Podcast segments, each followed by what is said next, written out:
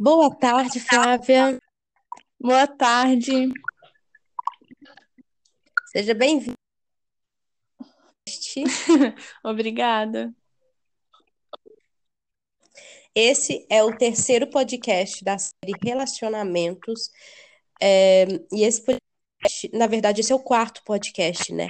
E esse podcast a gente vai falar sobre relacionamento entre pais. Vamos ser sinceras, aqui no Brasil o que não falta é né? Verdade.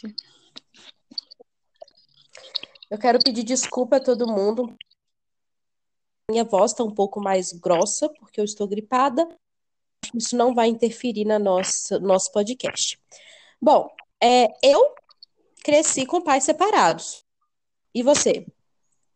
Sim. E qual foi a maior, o maior obstáculo você conseguir se conectar com o seu pai? Assim, eu cresci sem o meu pai, né? Porque o meu pai, ele foi embora antes de eu nascer. Mas, tipo, a maior dificuldade que eu tinha era quando, tipo assim, eu vendo todo mundo com seus pais e tudo mais. E eu lá sem meu pai, né? Mas tipo, isso não interferiu na minha educação, não interferiu no meu crescimento, nem na minha estabilidade emocional. Claro que a gente sente aquela falta, tipo, de um pai, de um porto seguro, né? Que talvez ele represente. Mas É, tipo, a gente não cresce acostumado com o pai, então a gente não sente tanta falta dele como se a gente tivesse crescido com ele já e depois ele ter sumido ou se separado, né? Bom, eu cresci longe do meu pai. Meu pai separou da minha mãe, ou minha mãe do meu pai. No caso, quando eu tinha três anos de idade, ou três meses. Eu sei que é, não lembro o quê, mas mexeu sim com o meu estado emocional, psicológico, é, na minha personalidade, nas minhas vidas de vida e na minha transformação como ser humano.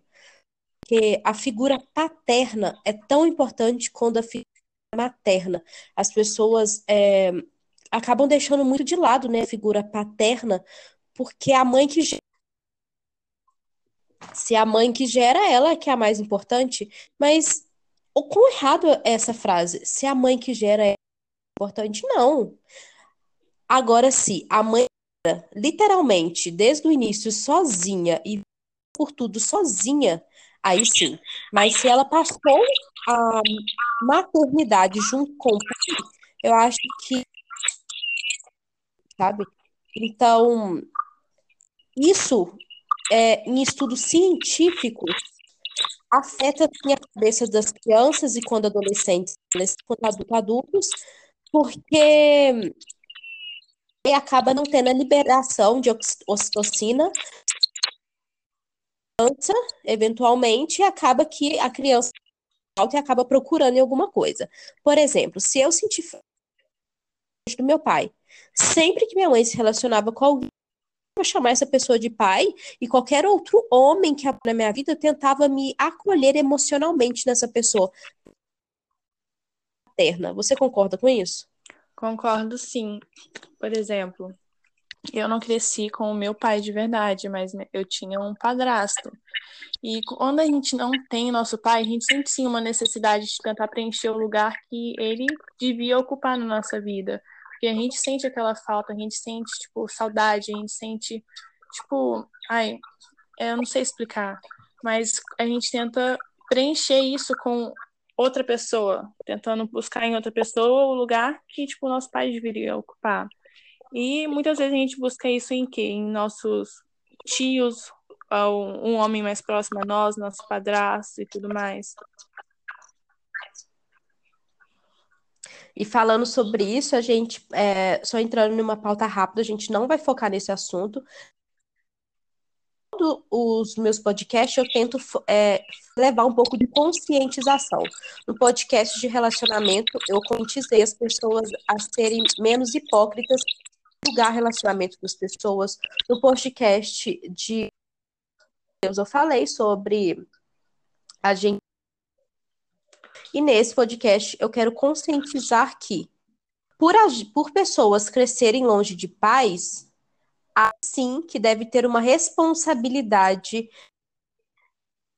das outras pessoas no quais criam a criança, figura feminina, mais cuidado masculina, porque a criança, sendo ela mulher ou homem, depende, ela vai buscar essa figura paterna em outros homens e pode encontrar o perigo, pode sofrer abusos sexuais, abusos psicológicos, enfim.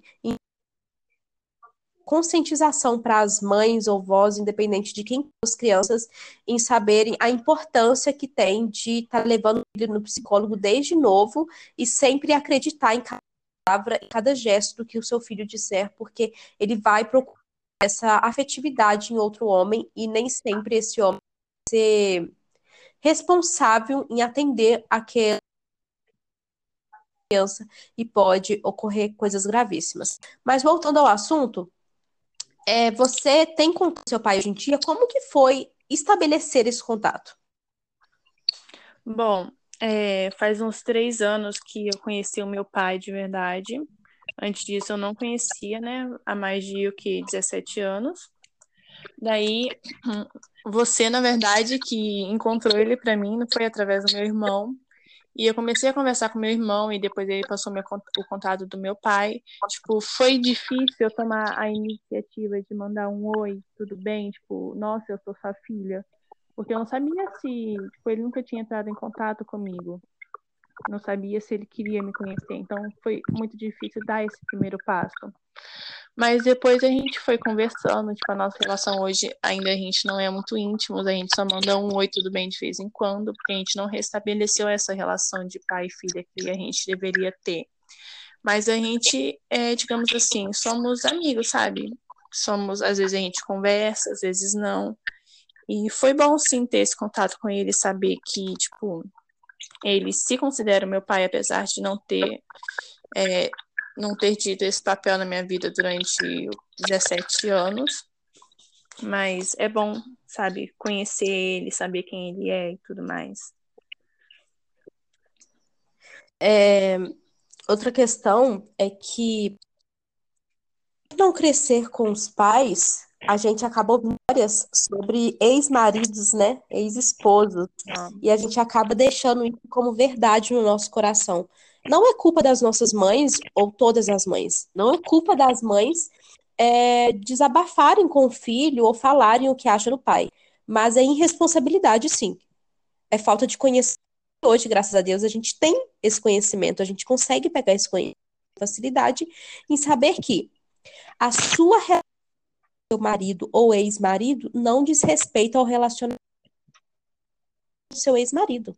São duas situações duas pessoas diferentes. Se o seu marido te traiu, se o seu marido fazia o que fosse com você, ou, fa ou falava o que fosse com você, atos ou situações independentes, não diz respeito à sua relação com o seu filho. A não ser que seu marido era é, uma pessoa que realmente te machucamente, é, te afetava real psicologicamente e fisicamente, aí sim é, eu que tem que conscientizar o seu filho e manter a distância. A gente não tem culpa se vocês se separaram. Não tem culpa se ele não foi bom marido ou você bom. A gente não tem culpa de nada. A gente só precisa saber mãe como mãe, não ex-marido ou ex-mulher. Sim, eu concordo, por exemplo. Eu cresci sem saber quase nem o nome do meu pai, porque minha mãe não falava nada sobre ele, tipo, era proibido falar sobre ele. Mas aí, tipo, às vezes ela meio que desabafava, sabe? Falava, tipo, sobre o término dele, tipo, como ele foi embora. Eu acho que isso, mesmo a gente não tendo a intenção, afeta muito na visão que a gente vai criar dele, mesmo não o conhecendo. Então, tipo, eu acho que, apesar, tipo, de tudo da história que eles tiveram, é, a gente tem que saber como direcionar isso para os nossos filhos, tipo, não fazendo eles uma imagem ruim do pai ou tamanho, a não ser, como você falou, o pai realmente tenha sido muito ruim e machucado de uma forma horrível. Mas a gente não tem como culpa do relacionamento deles ter acabado. Tipo, eles não têm culpa disso também, porque, tipo, todo mundo tem uma história com alguém, tipo, que a partir do momento que termina, a gente vai encontrar outra pessoa. Mas a gente não pode virar isso uma, é, uma noção totalmente negativa e repassar isso, sendo que tipo, é verdade, sabe? A gente teve momentos felizes com essa pessoa também. E a gente deve passar para os nossos filhos a relação, tipo, dele como pai, não como marido. Porque, tipo, ele não é marido dos filhos, ele é marido da mãe, pai dos filhos. Então, essa relação, tipo, é isso que a mãe deve falar pro filho, e não uma só uma noção negativa pelo fato do término deles. Sim, exatamente. E conversar um pouco, focando sobre uma alguém que está ouvindo a gente que está passando por essa situação. É uma pessoa gente ou enfim, que está nos ouvindo e os pais se separaram. Os pais eram muito unidos, ou às vezes nem tanto, mas se separaram.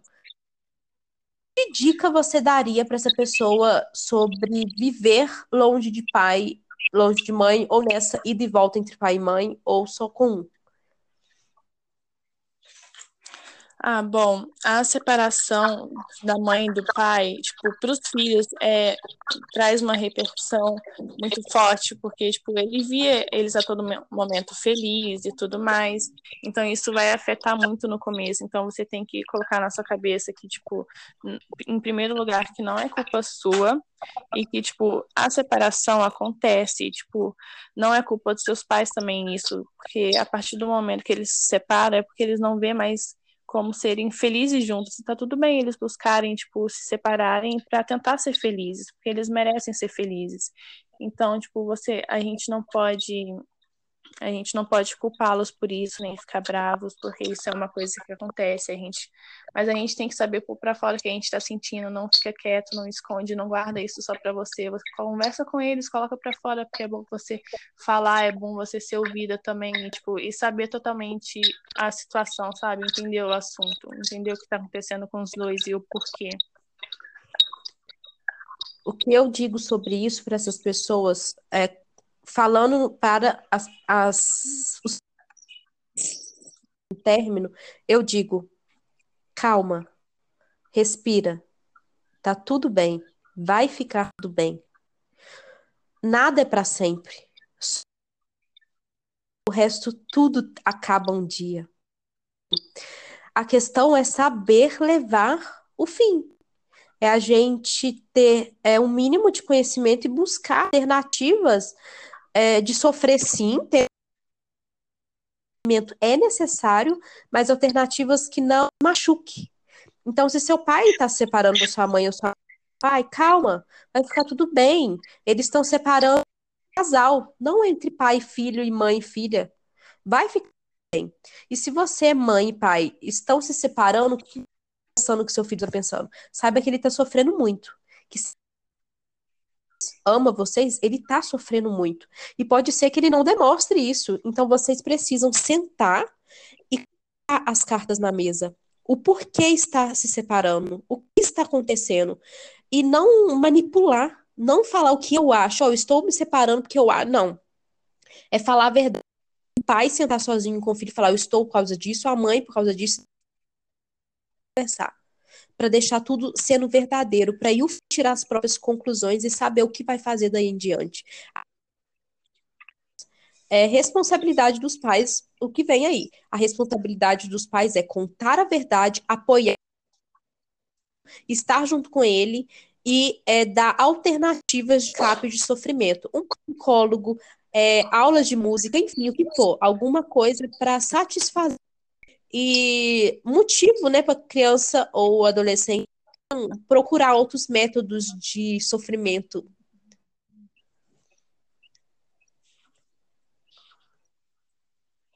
Sim, verdade. Né? Bom, para fechar esse podcast, que eu acho que é essencial, eu acho que quando eu era mais nova, se eu tivesse escutado algum podcast sobre isso, talvez eu não teria passado por alguns sofrimentos, alguns momentos de ataque de ansiedade. Se eu tivesse alguém que me entendesse, sabe? Tivesse falado, olha, vai ficar tudo bem? Acho que teria me ajudado muito. Então, para finalizar, Fá, eu quero que você realmente é, fale para essa pessoa. fale algo confortante, sabe? Que eu acho que é esse o motivo desse podcast, sempre estar ajudando as pessoas. E deixe alguma palavra de consciência. Muito obrigada. Bom, para os filhos, né, que estão passando por isso nesse momento, como Micheline disse, respira, tenha calma. Olha, a gente sabe que as coisas, tipo, várias coisas na nossa vida, às vezes não dão certo, às vezes a gente pensa que, tipo, nossa, tá difícil até aqui, você pensa em desistir pelo fato de coisas ruins estarem acontecendo. Apenas respire, saiba que você não está sozinho. Tenta conversar, porque a sua opinião é importante, seu sentimento é importante e é bom colocar para fora. E, por favor, não busque meios tipo, como mutilação, essas coisas assim, para poder fazer a sua dor parar ou para você se expressar. Se expresse conversando, se expresse encontre qualquer outra forma para preencher isso, porque é, não, a, se machucar não é a melhor forma, não é o melhor para você nem o melhor para ninguém. Tem várias outras coisas que você pode fazer você tem apoio, você tem pessoas que te amam, que estão ali em qualquer momento prestes a te ouvir.